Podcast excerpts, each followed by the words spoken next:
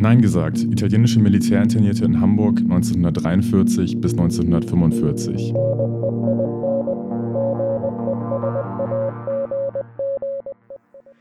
Hey und herzlich willkommen zur vierten Folge unseres Podcasts Nein gesagt.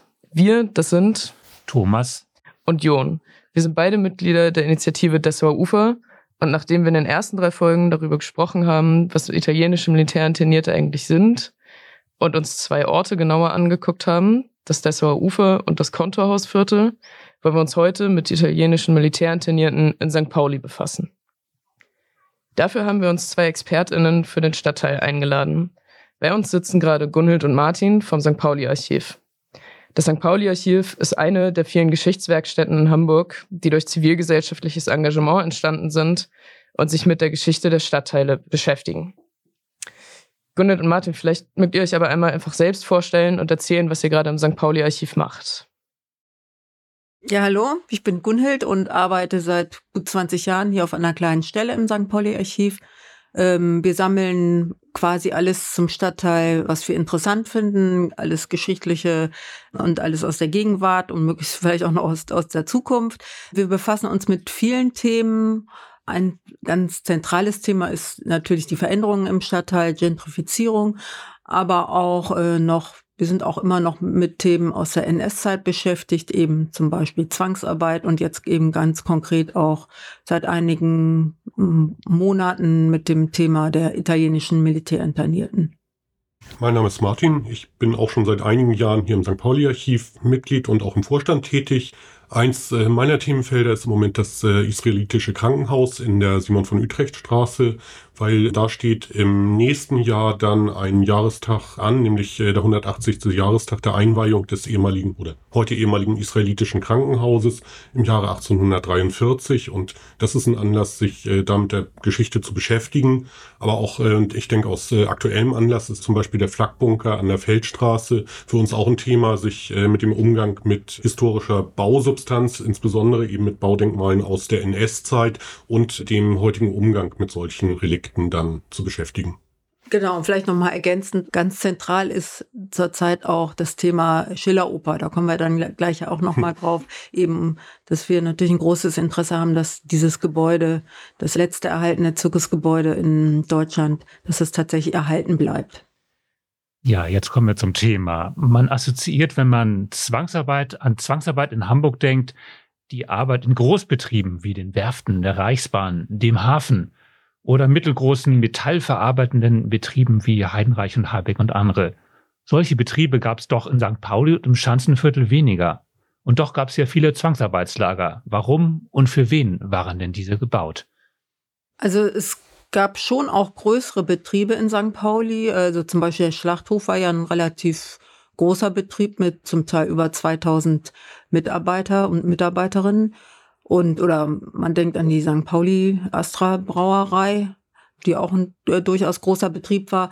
Es gab hier schon diverse Lager, aber sicherlich in der Regel eher kleinere Lager.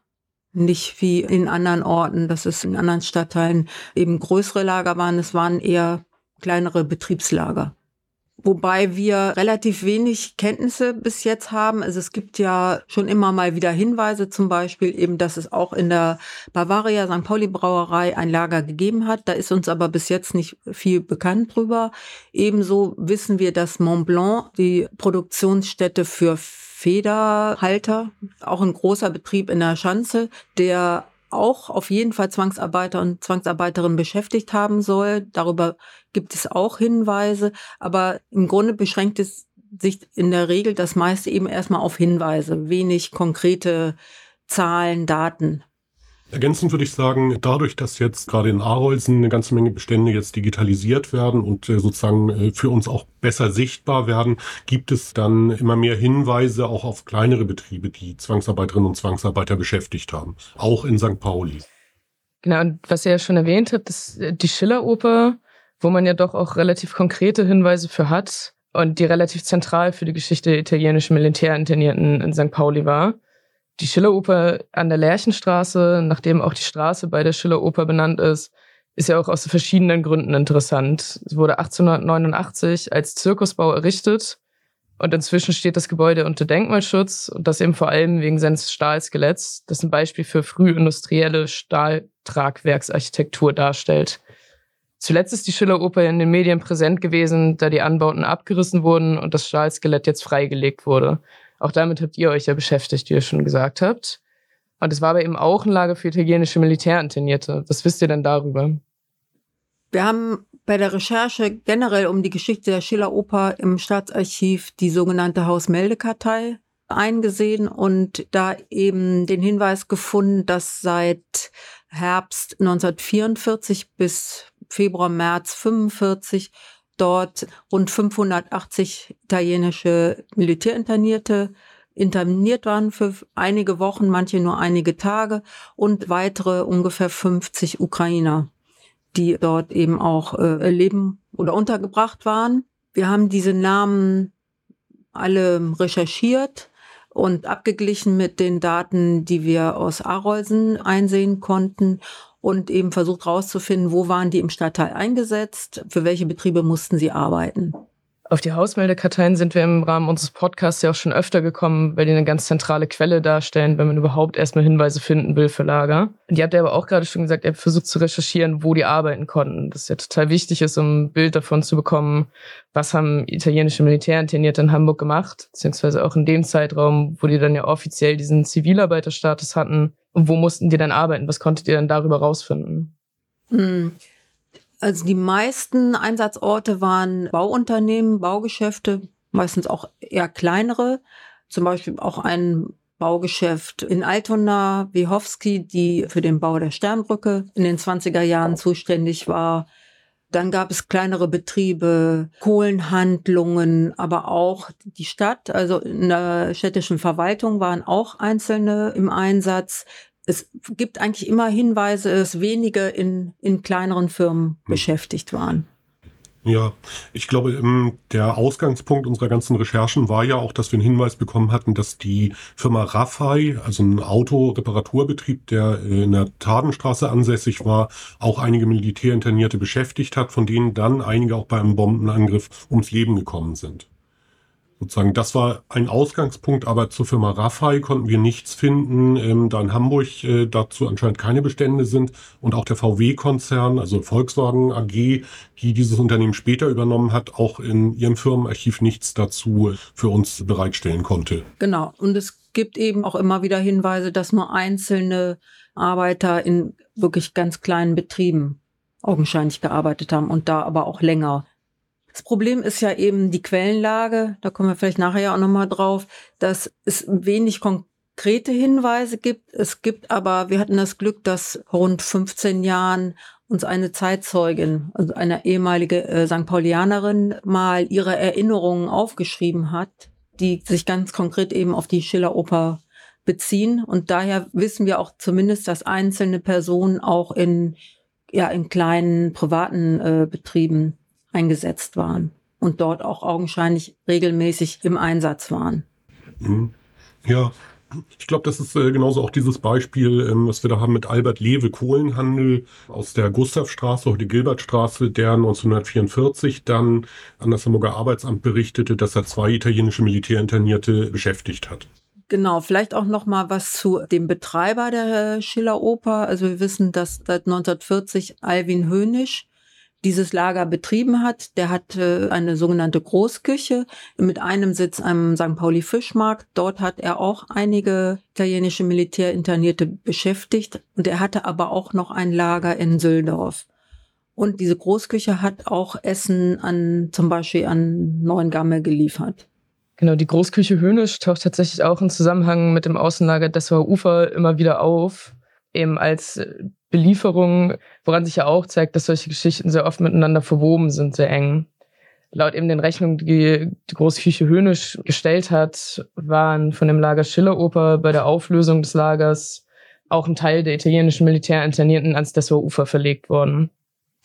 Eine andere Frage in dem Zusammenhang wäre so ein bisschen, ob ihr, ihr meint ja schon, ihr habt versucht, die eine Autofirma auch zu kontaktieren, ob es da so Ansätze zur Aufarbeitung der Firmenvergangenheit gibt im Zusammenhang mit italienischen Militärinternierten, zumindest wovon ihr vielleicht wüsstet. Nee, nach meinem bisherigen oder unserem bisherigen Kenntnisstand von den Betrieben, von denen wir jetzt irgendwas in Erfahrung bringen konnten, konnten wir nichts feststellen, dass da in irgendeiner Form eine Aufarbeitung stattgefunden hat. Viele von diesen Betrieben sind sicherlich auch erloschen. Die Firma Raffai war sozusagen ein Beispiel, wo wir vermutet haben, dass sie sehr lange gab und dann in den Volkswagen-Konzern integriert wurde, dass da vielleicht eine Chance besteht, irgendwelche Unterlagen, irgendwas zu finden. Aber sonst im Staatsarchiv ähm, oder so ist äh, zu diesen Firmen bisher nichts aufgetaucht.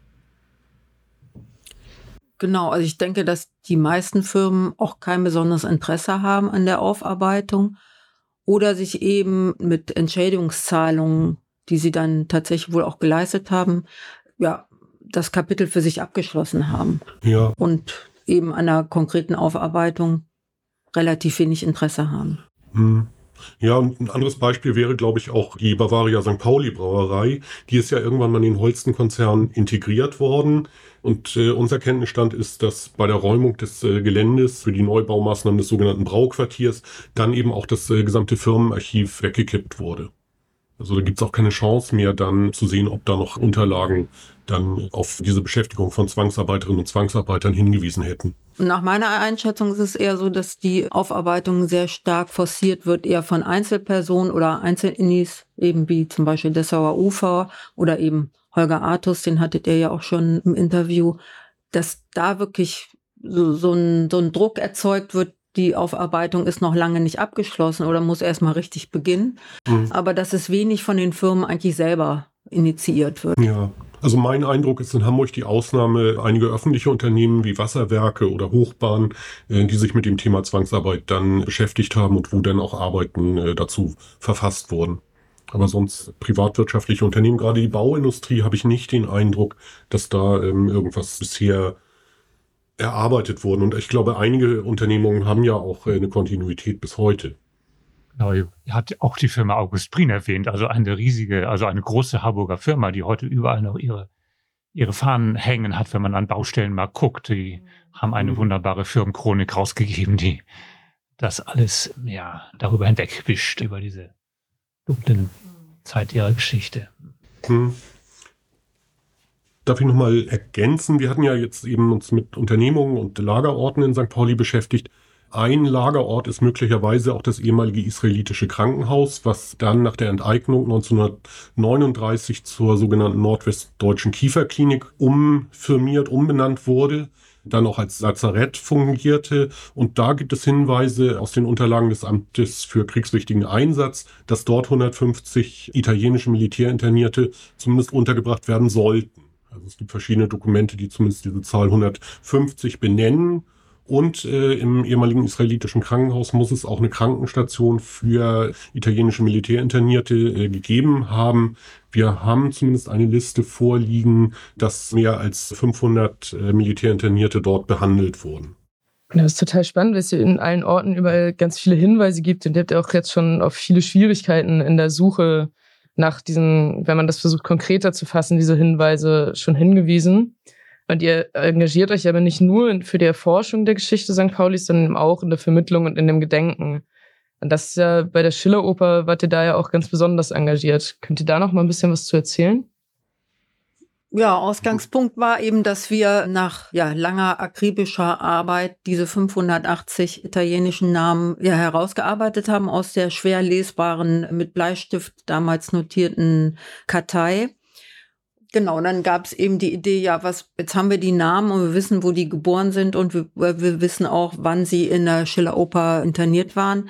Aber wir möchten es irgendwie auch ein Stück weit nach außen bringen und äh, wir möchten mit diesen Informationen zumindest schon mal einen Stein ins Rollen bringen und irgendwie einen Anfang setzen mit der Aufarbeitung. Dann kam von Martin eigentlich die Idee, lass uns doch einfach alle Namen auf einen Banner drucken und wir hängen dieses, äh, diesen Banner dann eben an die Schilleroper, um zu zeigen, hier an diesem Ort gab es nicht nur Zirkus und Theater, und ein Theater um den Denkmalschutz, der nicht, mhm. nicht wirklich greift, äh, sondern eben auch dieses Lager. Ja, also das war für uns ein wichtiger Punkt nochmal in dieser Auseinandersetzung um ein historisches Gebäude, eben wie die Schilleroper zu zeigen. Das ist auch ein wichtiger Gedenkort für Hamburg. Und es sind äh, aus unserer Sicht ja sehr viele ehemalige Lagerorte gar nicht wirklich in der Stadt repräsentiert. Wir haben ein relativ zentralisiertes Gedenken, jetzt mit Hannoverscher Bahnhof, mit Neuengammel. Aber äh, die einzelnen Orte der Unterbringung und der Zwangsarbeit in Hamburg im Nationalsozialismus sind ja überwiegend nicht bekannt und äh, ja auch sehr wenig beschrieben, beschildert. Da war es uns äh, ein großes Bedürfnis, an der Schilleroper zu zeigen, hier, wir können das sehr konkret machen. Das sind 568 Namen von italienischen Militärinternierten und noch eine Gruppe von ukrainischen Zwangsarbeitern, die waren hier untergebracht. Und das ist ganz wichtiger Bestandteil dieser Auseinandersetzung um ein historisches Bauwerk wie die Schilleroper, denn das ist eben kulturell, kulturhistorisch wichtig. Es ist ein Baudenkmal, aber es ist eben auch ein wichtiger Ort der Unterbringung von Zwangsarbeitern. Wenn man jetzt an so ein Lager denkt, dann habt ihr ja erwähnt, in St. Pauli gab es äh, viele kleinere Betriebe. Das heißt, die äh, italienischen Militärinternierten mussten dann zu diesen Betrieben ja laufen. Und St. Pauli war ein, ein dicht besiedeltes Stadtteil. Im Unterschied zu vielen anderen Orten im Hafen haben wenig Menschen gewohnt und vielleicht die Zwangsarbeiterinnen am Rande von Hamburg nicht so wahrnehmen können. In St. Pauli war das anders. Ihr habt das Aufräumungsamt erwähnt als Betrieb oder als staatliche Behörde.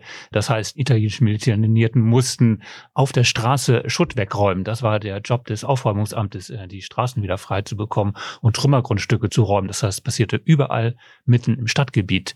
Was habt ihr denn für Quellen gefunden, die darauf hinweisen oder habt ihr Informationen, dass Menschen das beobachtet haben und euch später davon erzählt haben? Genau, also das war natürlich für uns immer eine zentrale Frage. Wir haben dann auch, als wir uns auch schon eben vor Jahren mit der Schilleroper generell beschäftigt haben, immer mal wieder so Aufrufe gestartet. Wir hatten auch Erinnerungen an dieses Bauwerk und wer war drin und da kam relativ wenig zurück. Und aber in dem Zusammenhang kam dann eben mal eine Zeitzeugin, die sich konkret an das Lager erinnern konnten. Aber das war wirklich schon so ein kleines Juwel. Also eine der wenigen Personen, die wirklich ganz konkret wusste, dass dort eben Italiener untergebracht waren. Die mhm. meisten haben irgendwie mit 39, mit als das letzte Theaterstück dort aufgeführt wurde, dann ihre Erinnerung irgendwie geschlossen. Also es war für viele augenscheinlich nicht präsent, dass da über Monate lang eben eine Unterbringungsstätte war. Ja, aber ich glaube, das ist auch eine der ganz großen Verdrängungsleistungen, zu behaupten, dass Kriegsgefangene, KZ-Häftlinge, Zwangsarbeiterinnen im Stadtbild nicht sichtbar gewesen sind. Es gibt ja relativ wenig Bildmaterial dazu, aber das wenige Bildmaterial verrät ja eigentlich ähm, jetzt kriegsgefangene Häftlinge bei der Trümmerräumung eingesetzt waren. Sie wurden anscheinend in Gruppen durch die Stadt geführt, sind zum Teil auf LKWs transportiert worden in der Straßenbahn.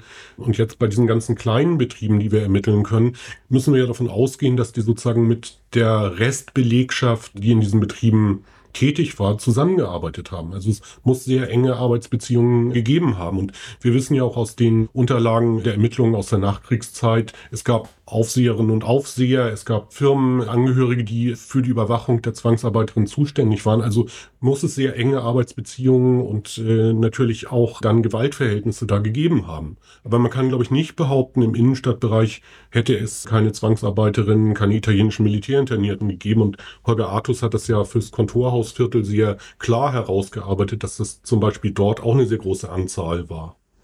Genau. Also ähm, vielleicht noch mal eben auf diese eine Zeitzeugin zurückzukommen.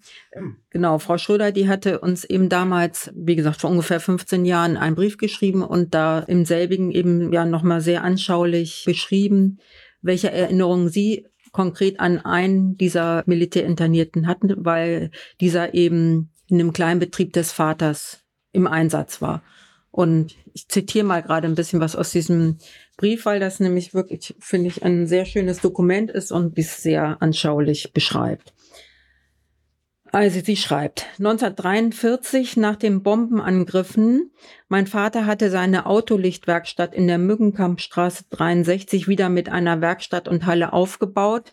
Da bekam er, weil die Facharbeiter alle im Krieg waren, von der Behörde Kriegsgefangene als Arbeiter zugeteilt und so kam Angelo, ich weiß seinen Namen noch genau, aus Italien zu uns. Er musste morgens von der Schilleroper abgeholt werden und abends pünktlich wiedergebracht werden. Das ging so bis Kriegsende. Ich erinnere mich noch an einen Fall, den ich selbst erlebt habe. 1943 war ich gerade 15 Jahre alt, mitten in der Pubertät und eigentlich eine ganz ansehnliche Person. Mein Vater hatte keine Zeit und auch sonst niemanden, der unseren Angelo zur Schilleroper bringen konnte, und so wurde ich beauftragt. Brav fuhr ich mit Angelo in der Straßenbahn zur Schilleroper und lieferte ihn dort beim Kommandanten ab. Und da war die Hölle los. Der Aufseher schrie mich an, was mir einfiele. Ich dürfte den Gefangenen nicht begleiten, dies sei nur männlichen Erwachsenen erlaubt. Was hätte ich machen sollen, wenn der Gefangene mit weggelaufen wäre? Welche Schwierigkeiten anschließend mein Vater bekommen hat, davon ist mir nichts bekannt, könnte es mir aber gut vorstellen. Jedenfalls unseren Angelo haben wir trotz des Vorfalls bis zum Kriegsende behalten und ich glaube, er ist auch gern bei uns gewesen. Zitat Ende.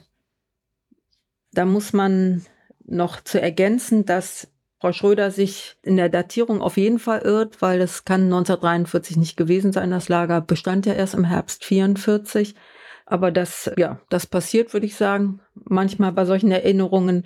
Und was ich aber auch bezeichnend finde, ist, welche Beziehung sie augenscheinlich schon zu ihrem Angelo, wie sie immer betont, aufgenommen haben in der Zeit. Also er muss augenscheinlich dann regelmäßig ja in der Werkstatt ausgeholfen haben.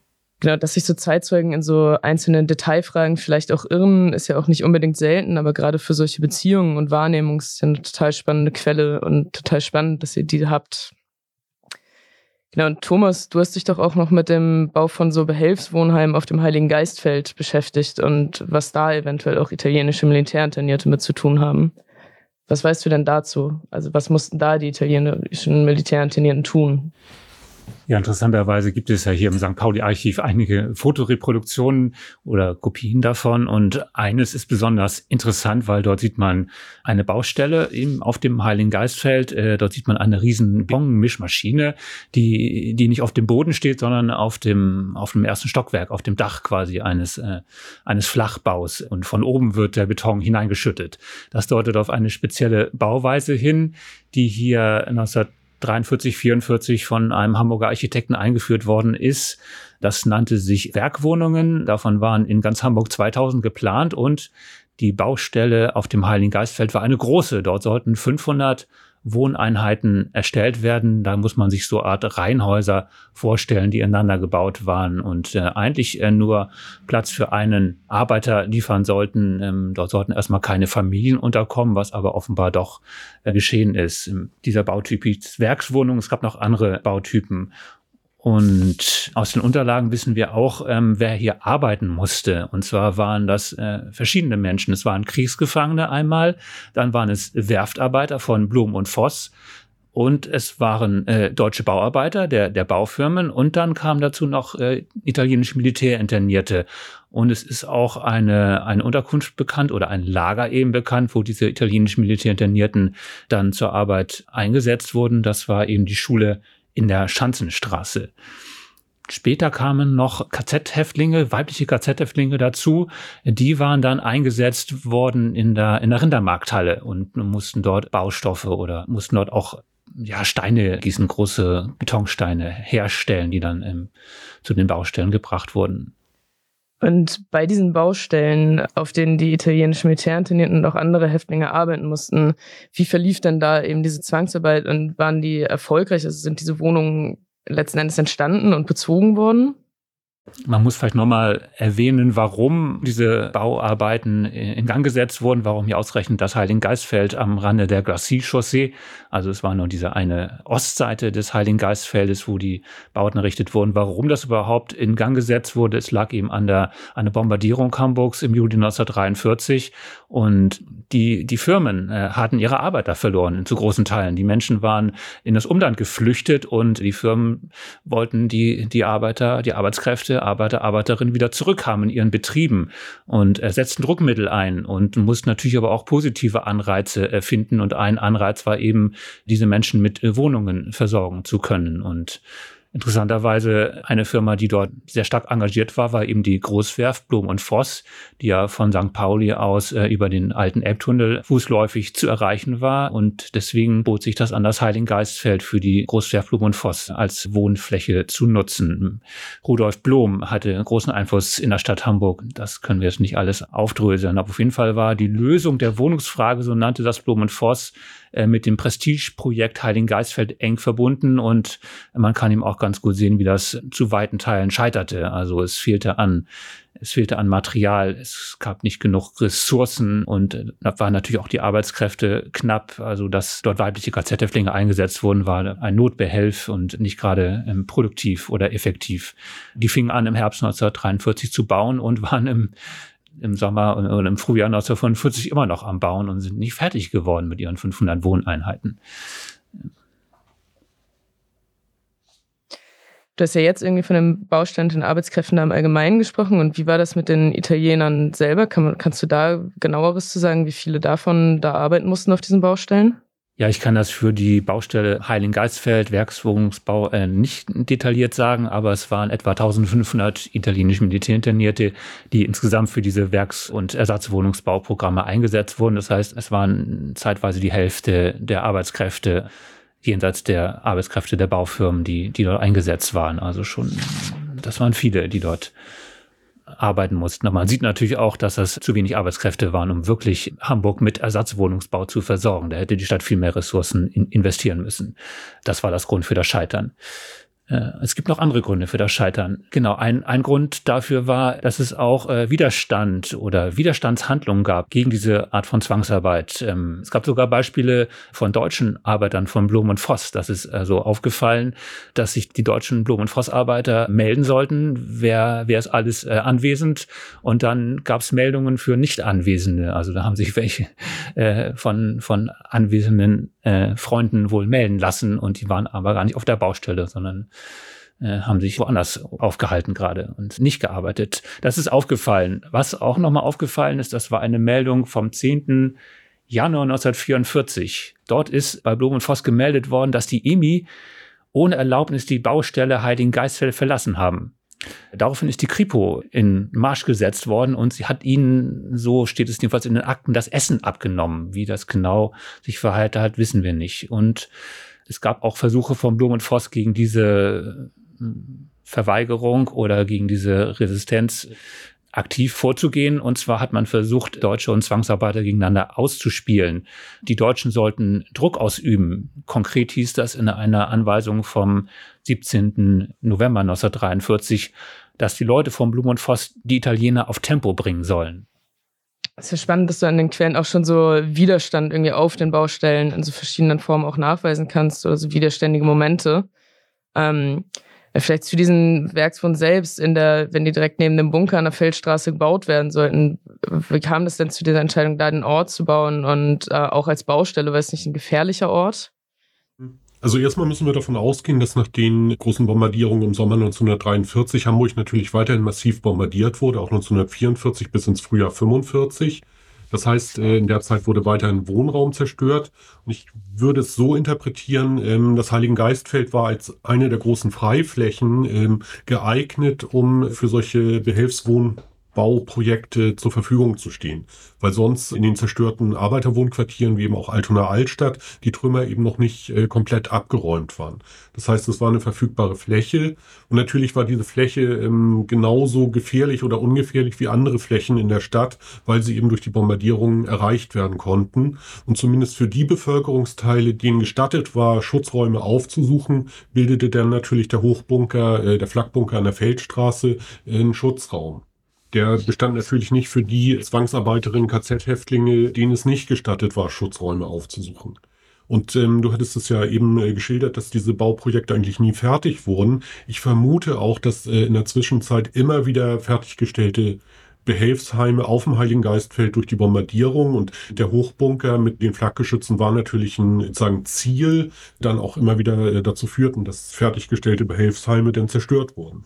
Genau, ich hatte, ich hatte den, meine ja, meine Idee, dass das ja irgendwie eine, eine total verrückte Idee war, da irgendwie auch äh, deutsche Arbeiter irgendwie wohnen zu lassen, mitten in der Stadt, mitten im Zentrum Hamburgs, mitten in den Bombennächten.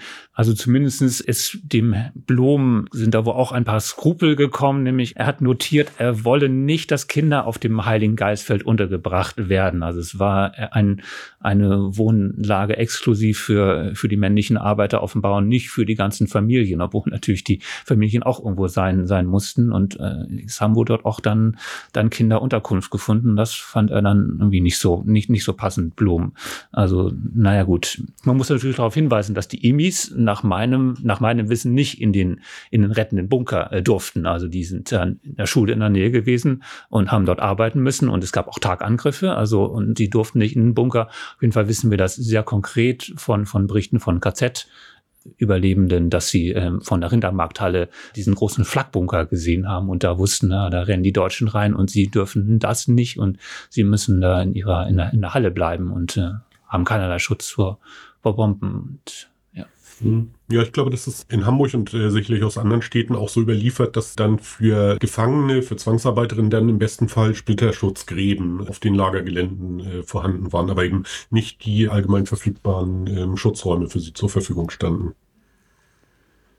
Ja, und ähm, wir dürfen einfach auch nicht verkennen, das Heiligengeistfeld ist natürlich ein zentraler Ort mit eben Behelfsheimen oder auch Lagerkomplexen im Bereich St. Pauli ist immer sozusagen sichergestellt, dass Arbeitsplätze im Hafen über den alten Elbtunnel zu erreichen sind, über Barkassen im Hafenbereich und natürlich durch die öffentlichen Verkehrsmittel, die Straßenbahnlinien, die dann auch den Bombardierungen zumindest partiell dort noch funktionierten. Wir haben jetzt ja so ganz, ganz viele verschiedene Spuren von der Schilleroper von dem Krankenhaus und von dem Heiligen Geistfeld und den Werkswohnungen zusammengetragen? Und was sind denn so Punkte und Anhaltspunkte, wo ihr sagen würdet, da könnte noch was passieren? Darüber könnten wir diese Hinweise vielleicht zusammenführen und ein bisschen umfassender noch bearbeiten. Wo habt ihr da, wo seht ihr da noch Chancen drin? Mhm. Ja, erstmal der Eindruck ist, mit der jetzt ausgewerteten Hausmeldekartei zur Schilleroper haben wir einen äh, ziemlich guten Datenbestand an tatsächlich konkreten Namen italienischer Militärinternierte.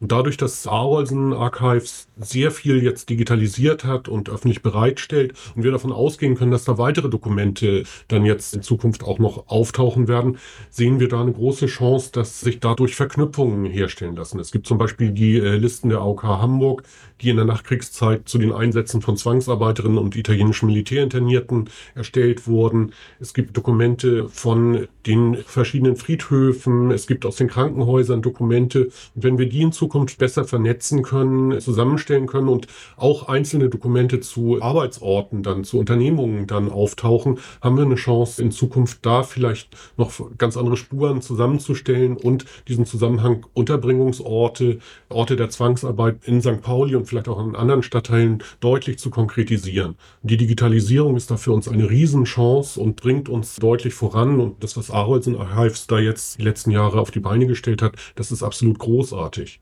Und das ist ein wahnsinniger Fortschritt für die Forschung.